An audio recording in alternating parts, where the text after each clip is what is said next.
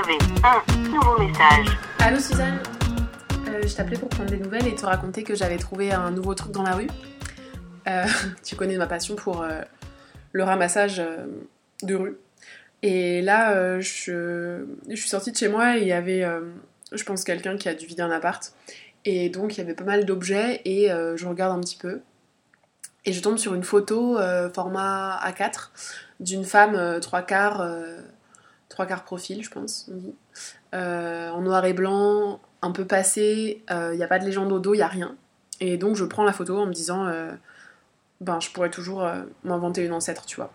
En fait, j'avais lu ça un jour, je sais plus dans quoi, euh, une personne qui disait euh, qu'elle avait trouvé dans un marché aux puces euh, une vieille photo d'un vieux monsieur et qu'elle s'était qu'elle l'avait acheté et qu'elle s'était inventé que c'était son grand-père qu'elle avait jamais connu et euh, qu'elle l'avait même affiché chez elle, encadré et tout. euh, comme ça, les gens, quand ils disaient c'est qui, elle disait bah c'est mon grand-père. Et bon, c'était pas du tout le cas. Et bah moi, j'ai une de mes grand-mères que j'ai pas connue. Et effectivement, euh, je me suis un peu dit ah ça, ça se trouve, euh, je pourrais, je pourrais m'inventer ça aussi, même si j'ai des photos d'elle et que bon, j'ai pas, j'ai pas besoin de d'en avoir une autre, mais, euh, mais j'aimais bien ce côté un peu euh, mystérieux de, des choses que tu trouves dans la rue, et en même temps, je trouve ça hyper dur en fait, les, gens qui se débarrassent de, de photos. Enfin, pour moi, c'est un truc hyper fort, les photos. Bon, j'en ai beaucoup chez moi, il y en a toujours beaucoup eu chez ma mère, des photos, il y en avait beaucoup partout, et parfois trop d'ailleurs. Et, euh, et puis moi, je sais pas, j'adore. euh, euh, la sensation de, du moment où tu récupères des photos que tu as fait développer. Parce que je fais plus que de l'argentique maintenant, tu sais. Et, et du coup, le moment où tu vas chercher tes photos, et parfois la pellicule, ça fait trois mois qu'elle est dans ton appareil parce que c'est.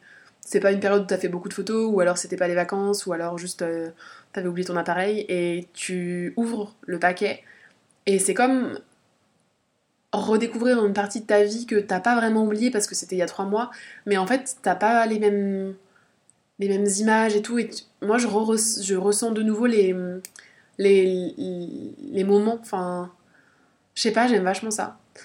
Et je suis toujours un peu frustrée parce que comme c'est moi qui fais des photos, en tout cas sur cet appareil-là, c'est rare que les gens me prennent.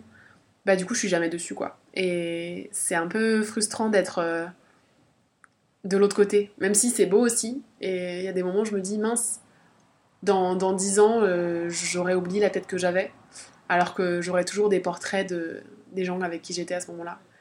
Et j'aime bien. Et ça me rend triste. Ça m'a toujours rendu hyper triste. euh, les albums photos, les photos de gens que je connais pas. C'est comme un mystère que je peux pas attraper, quoi. Donc là, j'ai attrapé la photo dans la rue et je sais pas encore ce que je vais en faire. Mais euh, peut-être que ça va devenir euh, mon, mon moi du passé ou dans une autre dimension. Ou juste ça va être un truc que je vais mettre dans une boîte et j'oublierai que je l'ai. Bon, et ben, je te rappellerai plus tard. Fin des nouveaux messages. Appel manqué, un podcast des productions Gros comme ma tête, écrit et réalisé par Mao et Suzanne.